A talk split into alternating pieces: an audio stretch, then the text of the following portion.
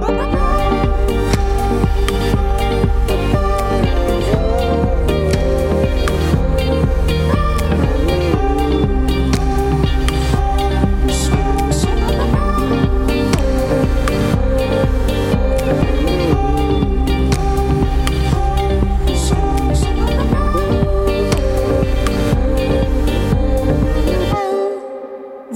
écoutez la Méridienne sur Radio Phoenix.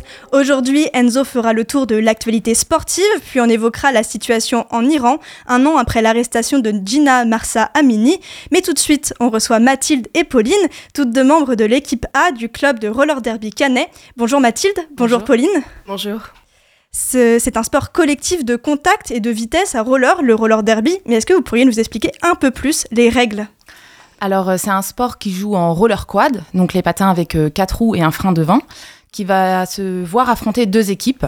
Donc, euh, le match est divisé en deux périodes d'une demi-heure, avec une mi-temps de 15 minutes, où les deux équipes vont essayer de marquer le plus de points possible.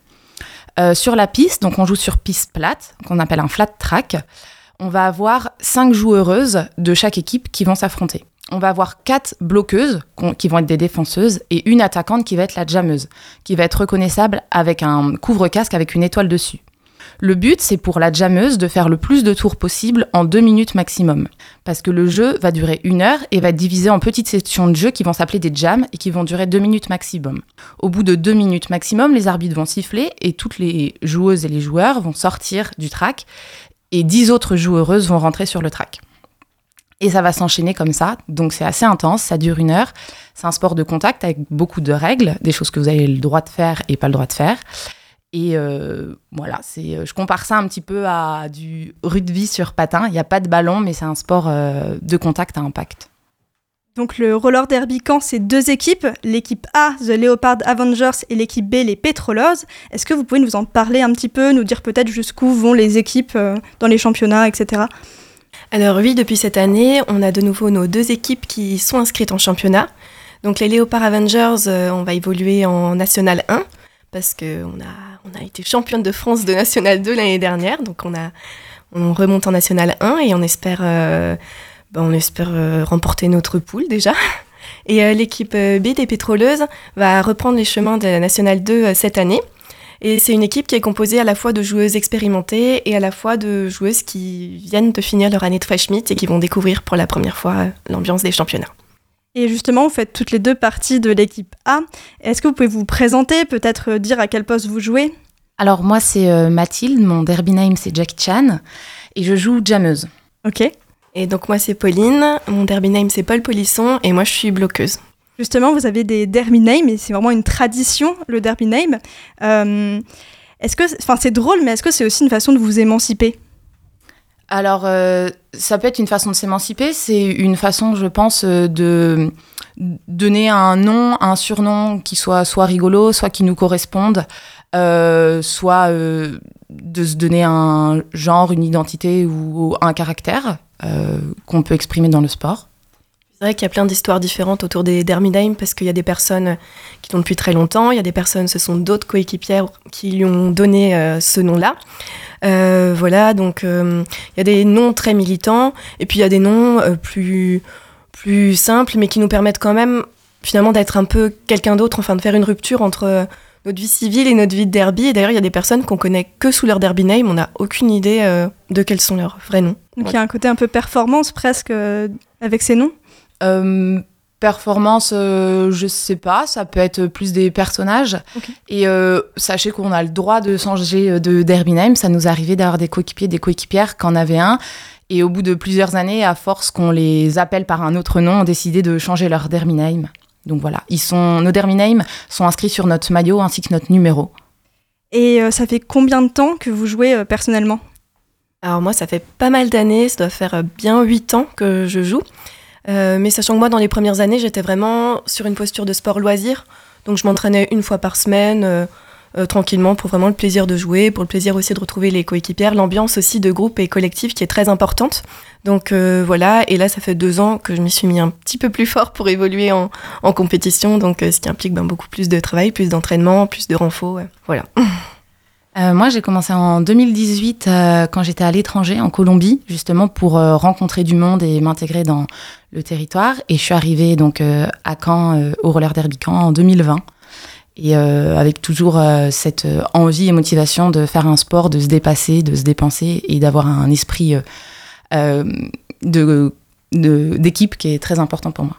On a parlé de plusieurs rôles dans une équipe et on n'a pas parlé des arbitres. Pourtant, ils sont membres à part entière, à roller ou non. Est-ce que vous pouvez nous expliquer un petit peu le rôle des arbitres? Alors, effectivement, il y a deux équipes d'arbitres. Il y a les arbitres en patin, qu'on appelle les refs, euh, qui sont reconnaissables parce qu'ils ont des maillots noirs et blancs. Et on a les arbitres sans patins qu'on appelle les non-skaters officiels, les NSO. Euh, donc euh, leur fonction, bah, c'est de voir que toutes les règles sont bien respectées parce qu'effectivement elles sont nombreuses. Donc il y a des arbitres qui, suivent la, la, jammeuse et qui comptent les points parce que donc on marque un point à chaque fois qu'on dépasse une joueuse adverse. Donc euh, voilà, ça demande une attention particulière et qui voit aussi euh, quand cette jammeuse veut hum, stopper le jeu, parce que la personne qui a le lead, c'est une règle un peu, il faut, voir des matchs hein, pour bien saisir toutes les règles, mais il y a toujours, ce qui est bien, c'est quand vous allez voir un match, il y a toujours quelqu'un pour euh, vous expliquer les règles en direct. Mais en gros, voilà, il y a des arbitres qui suivent la jammeuse, il y a des arbitres qui suivent ce qu'on appelle le pack, le fait que hum, toutes les personnes qui jouent, à part les jammeuses, doivent être vraiment les unes près des autres. On n'a pas le droit de partir à plus de 6 mètres. Hum, voilà, pour sauver son point. Et euh, il y en a aussi qui surveillent les, fautes, les mauvais contacts. C'est-à-dire, on n'a pas le droit de se taper dans le dos, on n'a pas le droit de faire de croche-pattes. Donc, il y a aussi toute cette vigilance-là euh, à avoir. Et parce que sachez qu'à chaque fois que vous faites une faute, vous allez 30 secondes en prison. Euh, du coup, vous devez sortir donc de la piste, du tract, aller vous asseoir sur une chaise en prison. Et donc là, c'est les, euh, arbitres euh, sans patins, les NSO, qui vont vous chronométrer pour être bien sûr que vous fassiez vos 30 secondes en prison. Et on a aussi du coup toutes les personnes qui vont être au scoreboard, donc au panneau d'affichage pour compter les points et récapituler les points. Donc c'est un sport qui demande vraiment beaucoup de, beaucoup de personnes. Euh, au-delà des, deux équipes dont on a parlé, vous l'avez dit tout à l'heure, il y a des fresh meat, euh, donc c'est des débutantes. Est-ce que vous pouvez nous expliquer un petit peu pourquoi ce surnom euh, et comment ça se passe la découverte du roller derby? Donc les fresh meat, donc la viande fraîche, j'avoue que je ne sais pas trop d'où vient ce surnom, mais tout le monde utilise ça dans, dans le monde derby. On va dire que c'est les nouvelles, quoi, les nouveaux nouvelles. Euh, et euh, donc, euh, pour commencer le derby, il n'y a pas besoin d'avoir de compétences particulières en patinage ou rien du tout, parce que la première année est vraiment dédiée à l'apprentissage du patin sur roller quad. Donc, un lundi par semaine, enfin tous les lundis soirs, et les personnes ont aussi accès de manière autonome au gymnase le jeudi soir pendant l'entraînement qui est mixé à B et le samedi parce qu'il y a des créneaux libres. Donc euh, sur ces temps-là, l'idée c'est vraiment d'apprendre euh, comment se déplacer en roller quad, d'apprendre les règles du jeu aussi, il y a des points règles. Euh, voilà, il y a toute une année en gros d'apprentissage des règles et du patinage avant de faire son premier match. En général, on fait un premier match pour clôturer la, la, première année de. Mais euh, l'année de, de Fresh Meat, c'est aussi euh, l'occasion de vraiment s'intégrer euh, dans la ligue. On propose bien sûr à ces personnes-là, si elles veulent, d'assister au match et d'être bénévoles lors de nos événements. bien sûr, on fait des moments d'équipe, enfin de, de ligue, pardon, ou, des moments conviviaux où tout le monde est intégré. Donc, on a deux collectifs sportifs qui évoluent en compétition et les Fresh Meat, mais qui font partie intégrante de, de l'association du RDC, le Roller Derby et euh, justement, le roller derby Caen, euh, il est né en 2011, je crois, et c'était le premier club féminin canet et le premier club aussi de Basse-Normandie de roller derby. Euh, est-ce que vous pouvez nous expliquer un petit peu des, les évolutions face à ce sport? J'ai l'impression quand même qu'il était très méconnu en 2011 et qu'aujourd'hui, on en entend un peu plus parler. Alors euh, oui, au début de l'association, donc nous n'étions pas encore là, mais euh, les euh, joueuses de l'époque s'entraînaient dans des parkings souterrains de supermarchés parce qu'on n'avait pas encore accès au gymnase. là, le sport évolue, donc on a deux équipes en championnat, une équipe donc de, de Fresh Meat, un collectif. Euh, ça évolue aussi dans le sens où ben là, on a vraiment le soutien de la ville de Caen qu'on voudrait remercier aussi. Cet été, ils ont pu nous tracer à la Halle des Granges un track, donc notre piste, euh, de façon définitive sur le sol, euh, parce qu'ils ont bien vu que voilà, on a de plus en plus d'adhérents et d'adhérentes. Cette année, on est à 75 licenciés dans l'association. C'est une association et un sport qui se développe. On voudrait aussi saluer à Caen euh, nos amis euh, du euh, CMRD, le Camp Mixte Roller Derby, qui est une autre association de roller derby sur Caen, mais qui est, évolue en féminin et en masculin. mais aussi, on a d'autres amis dans la région. on pense à Cherbourg, à Rouen, à Le Havre, qui sont aussi des collectifs de derby qui se développent et ça montre bien l'évolution et l'expansion de, ce de, de ce sport. Et le roller derby, quand enfin, il est en, il est en non-mixité? Alors il est en féminin plus, donc euh, toutes les personnes pour jouer euh, doivent être... Euh, en fait, on accepte tout le monde sauf les personnes cisgenres masculins, donc qui sont nés hommes et qui se revendiquent hommes. donc ça, c'est pour les joueurs et les joueuses. Par contre, on a des coachs ou des arbitres qui sont masculins. Et euh, aussi dans l'organe dirigeant, c'est-à-dire dans le CA, il peut y avoir que des femmes ou euh, des, des personnes issues des minorités de genre, mais il ne doit pas y avoir d'hommes cis dans les organes dirigeants. Et, et c'est parce qu'une des règles, une des règles d'or de ce sport, c'est l'inclusivité pour les personnes queer notamment. Est-ce qu'on peut parler d'un safe place pour les personnes queer? On essaye en tout cas euh, de faire en sorte que ce soit un espace safe où toutes les personnes euh, peuvent euh, exprimer qui elles sont, euh, ou aussi elles peuvent s'autodéterminer. c'est important aussi pour nous que les personnes puissent prendre vie ben, dans la vie de l'association, dans le sport, mais aussi puissent trouver leur place où qu'elles se sentent bien, que ce soit dans l'animation, dans le sport, dans la vie de la ligue. Donc voilà, on essaye. On fait aussi très attention à hum, il y a une cellule médiation, si jamais il y a des difficultés, euh, parce que même si on fait attention, il, y a toujours, il peut toujours y avoir des tensions, des incompréhensions. Euh, voilà. Donc il y a une cellule de médiation euh, qui est autonome, qui est ni au CA, ni au coaching, voilà, qui peut être saisie pour gérer toute difficulté. On fait aussi attention lorsqu'on lorsqu'on accueille nos publics, de communiquer sur ce que c'est le langage inclusif, sur ce que c'est bah, le respect des personnes. voilà, on essaye d'être attentif à, à tout niveau. Euh, le roller derby, c'est aussi un sport qui permet l'émancipation en tant que femme, en tant que minorité de genre. Euh, est-ce qu'on peut dire que c'est un sport féministe? Euh, oui, je pense qu'on peut dire ça totalement, féministe inclusif. un des slogans du roller derby, c'est par les joueuses et pour les joueuses. donc nous, ça se traduit au sein du RDC. bon, on est tous bénévoles. on essaye de, bah, voilà, d'écouter tout le monde. Il y a un CA qui est ouvert, qui se renouvelle chaque année. Euh, on essaye, euh, dans des termes aussi inclusifs, euh, l'année dernière, on a mis en place un, système de prêt de patins, parce qu'on sait que l'équipement peut être assez onéreux quand on arrive, il faut acheter les patins, mais on n'a pas parlé des équipements de protection qui sont obligatoires, le casque protège dents, protège coude, protège poignet, protège genou, donc ça peut être un budget, donc on a acheté des lots de patins avec des subventions qu'on a eues aussi, pour permettre à tout le monde de pouvoir jouer, donc on fait des locations pour celles et ceux qui souhaitent, euh, et féministe dans le sens où euh, tout le monde peut se revendiquer euh, du genre qu'il souhaite et on laisse la parole à tout le monde au sein de la Ligue. Et le fait qu'on soit majorité, enfin, enfin majoritairement des, des, femmes et des personnes issues des minorités de genre, ça permet aussi en fait ben, d'échanger entre nous. Euh, vraiment de manière informelle. Il y a le sport, certes, mais aussi euh, l'empowerment, il passe aussi par tous les, annexes, en fait, tous les moments où on peut discuter des problématiques qui nous sont communes. Euh, voilà, on peut s'encourager aussi à, bah, devenir meilleur dans le sport, mais aussi dans, la, enfin, dans la vie. enfin, voilà, on essaye en tout cas de, de s'entraider. On sait qu'il y a beaucoup de solidarité, que si quelqu'un est en difficulté, on sera là pour, pour les aider. Enfin voilà, il y a quand même une dimension bah, je pense qu'il est lié au fait que ce soit un sport collectif. Je pense dans tout collectif, euh, bah, il y a des liens qui se créent importants. On travaille ensemble pour atteindre un même but sportif, mais aussi voilà une dimension euh, sociale et humaine. Et euh, la puissance, l'esprit de compétition, l'esprit de sport, ce ne sont pas des qualités qui sont traditionnellement associées aux femmes, surtout dans un sport où il y a des chocs, de la violence. Est-ce que pour vous, ou peut-être pour d'autres membres, ça peut être une découverte d'une partie de soi, justement, qu'on a un peu mis de côté? Alors, si je me trompe pas, déjà, donc le sport, le roller derby, euh, vient des États-Unis et euh, ça a été euh, développé donc par des femmes pour des femmes dans le sens où les femmes pouvaient aussi faire un sport violent et de contact. Donc, c'est une dimension qui est toujours présente. on peut être assez fier entre guillemets d'avoir des bleus après des entraînements c'est des choses qui font pas peur aux joueuses euh, et c'est vrai que je pense qu'on voit l'évolution de certaines personnes dans la ligue qui sont euh, arrivées peut-être euh, un peu plus timides à vouloir trouver une place et qui, au fur et à mesure des mois et des années, se déploient et ont peut-être plus confiance en elles ou en eux. Et je pense que c'est un sport qui aide à ça, à trouver une place. Et vous deux, c'est ce que vous recherchiez un peu dans le roller derby?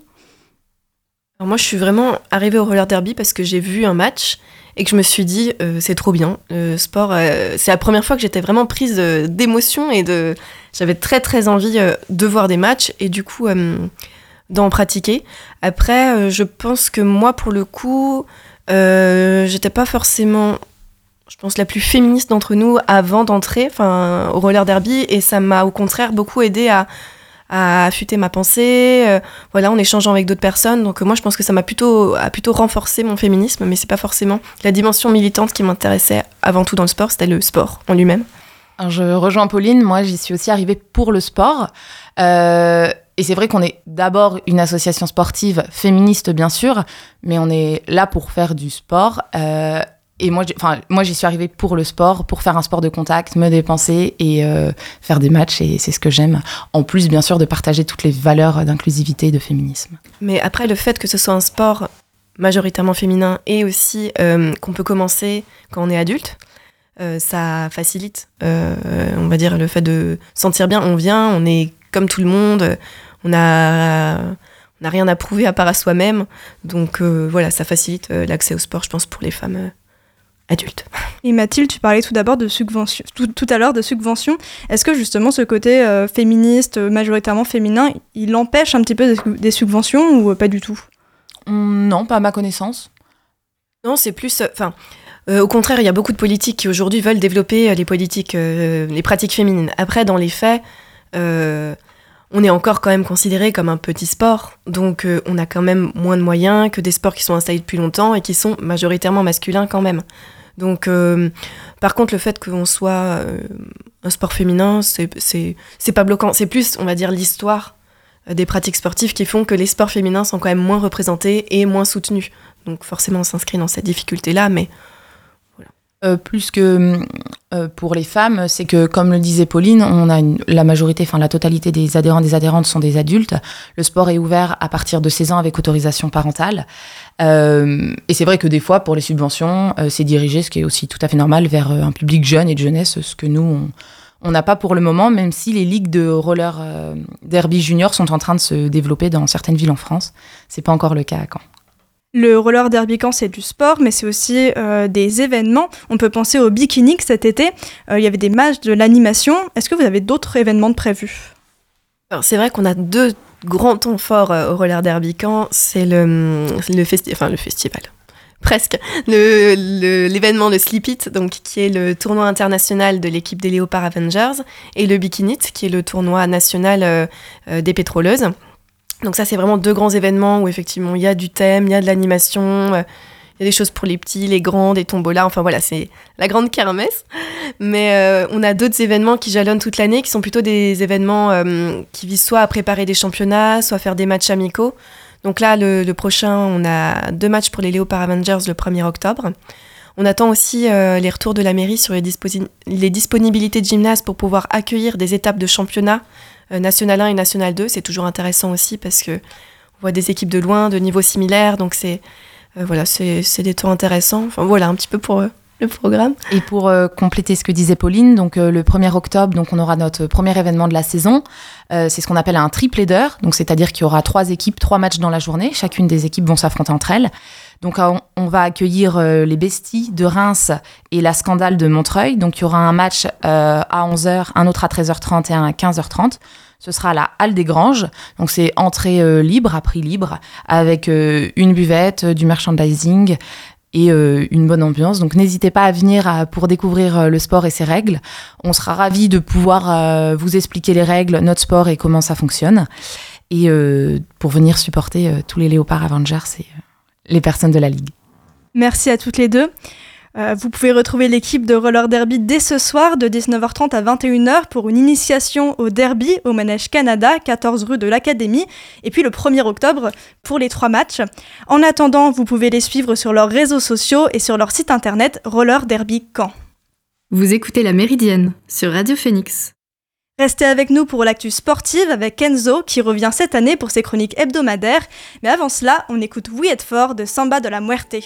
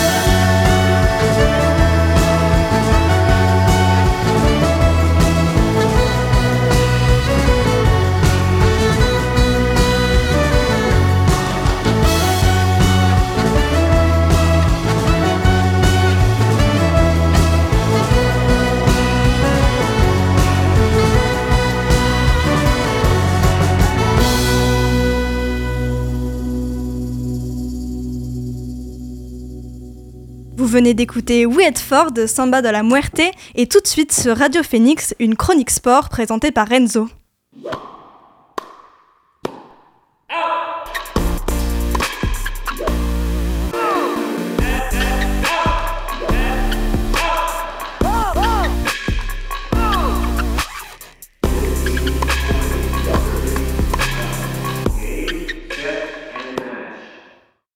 Bonjour Enzo, pour ce premier récap de l'actu du week-end, on traverse les Pyrénées, direction Madrid, où le Tour d'Espagne a entériné la domination d'une seule et même équipe.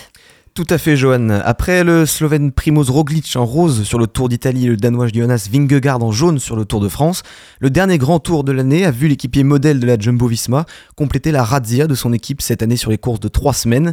Hier à Madrid, l'Américain Sepp a remporté le classement général en ramenant le maillot rouge qu'il est parvenu à conserver depuis sa prise de pouvoir au soir de la huitième étape.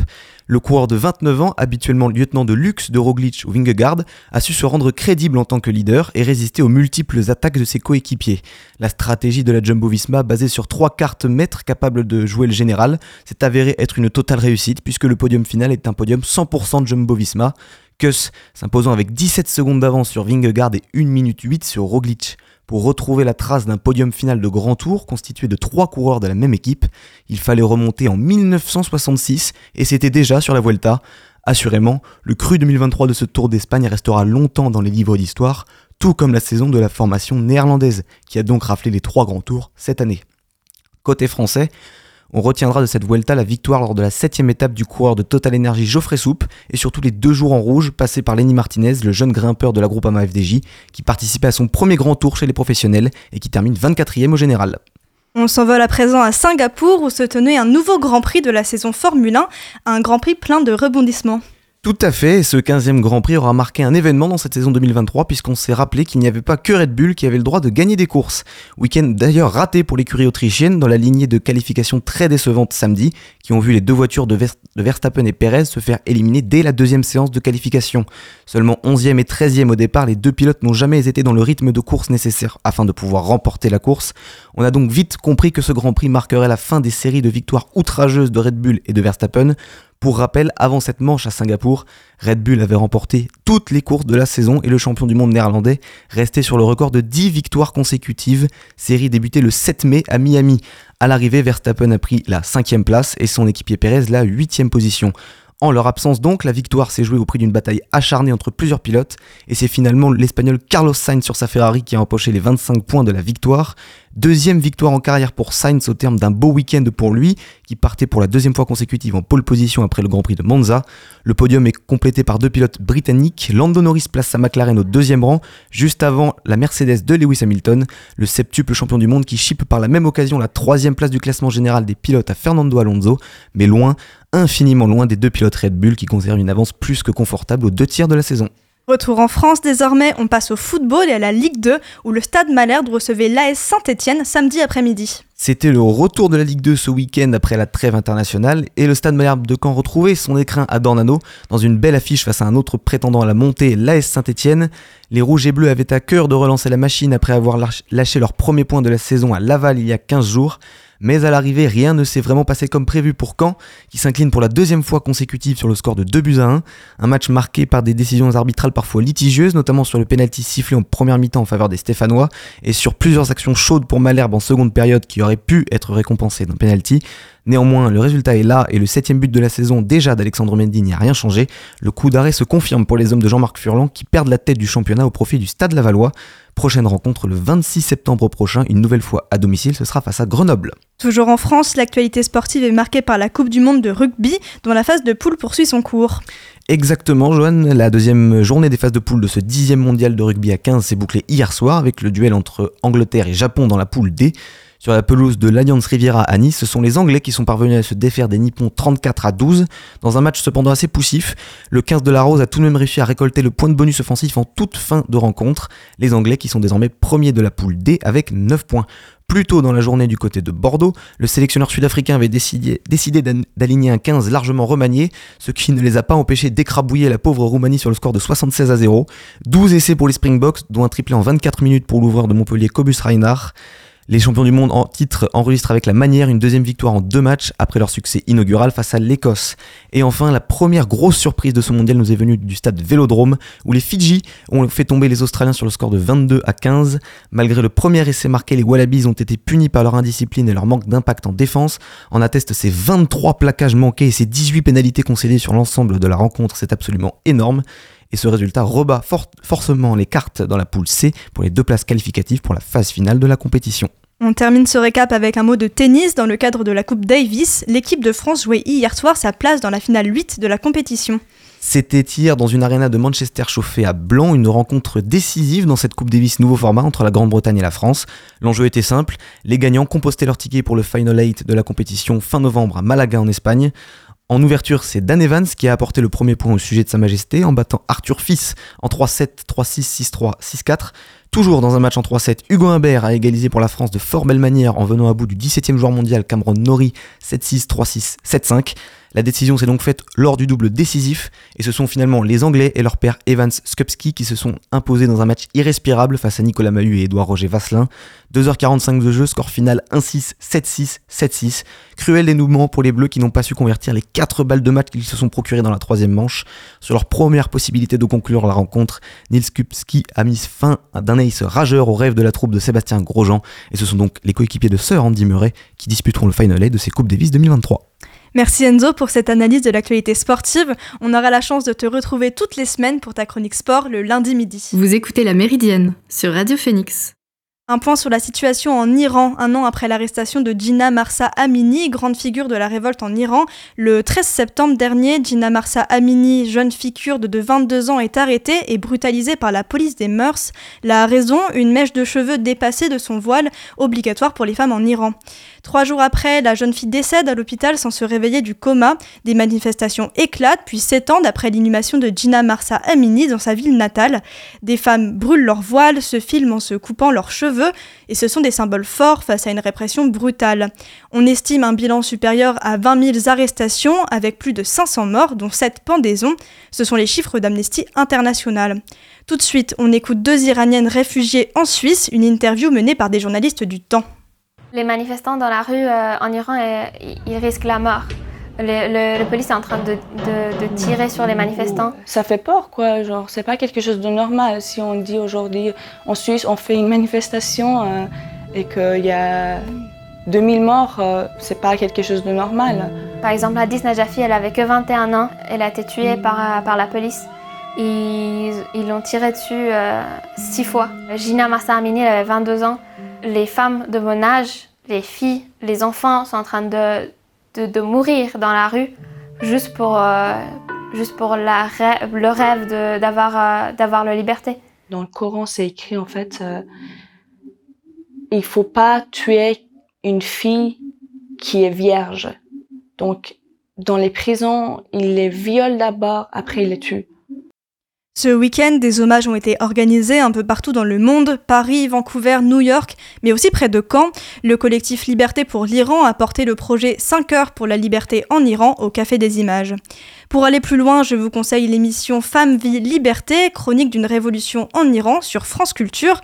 On y entend Shrovra Makaremi, anthropologue et autrice d'un ouvrage du même nom, Femme, Vie, Liberté, sorti au début du mois aux éditions La Découverte.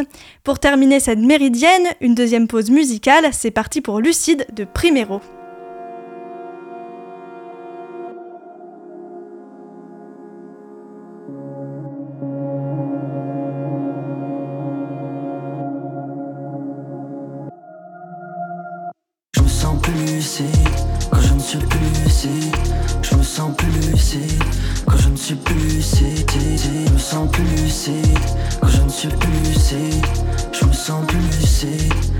En ce moment ça se porte à fond. L'intérieur de mon crâne exploration. Un peu moins bête à chaque nouveau déclic. En prise de masse rajoute de rations. Bientôt l'âge du mec sous la couronne d'épines. Faut-il souffrir pour l'adoration? Succès d'estime, succès des nouveau concept, élaboration. Hein, je suis dans une caisse avec deux, trois fidèles. Fumée épaisse comme Castro fidèle. Cherche encore ce quoi le sens de la vie. Regarde tourner dans le sens de la vitre. En vrai, c'est rare que je m'allume, mais là, j'ai toutes mes idées qui forment une mêlée. J'ai besoin d'une substance, une formule magique, un moment de suspens. Je me sens plus lucide quand je ne suis plus lucide. Je me sens plus lucide quand je ne suis plus lucide. Je me sens plus lucide quand je ne suis plus lucide. Je me sens plus lucide quand je ne suis plus. Hey. Cherche mon chemin dans le télescope, comme pour me rapprocher des stars. La vie de l'autre côté des stores serait peut-être mieux si on enlevait les stars. La fille près de moi qui fait des stories. Y'avait de l'espoir sous ses longs cils. Elle se doute pas que quelqu'un cherche partout les deux verres avec lesquels on chine. Ce qui flotte dans le shaker n'a pas l'air mauvais. Balade dans une forêt de laser mauve. Pour sentir les choses, y a pas que le nez. L'agencement des miroirs me laisse croire qu'on m'a cloné. Bouge dans la pièce comme les agents Smith. Frissons qui descendent des épaules aux bras. Je suis plus lucide quand je suis plus lucide. Juste un homme seul et des hologrammes. Je me sens plus lucide quand je ne suis plus lucide. Je me sens plus lucide quand je ne suis plus lucide. Je me sens plus lucide quand je ne suis plus lucide. Je me sens plus lucide quand je ne suis plus.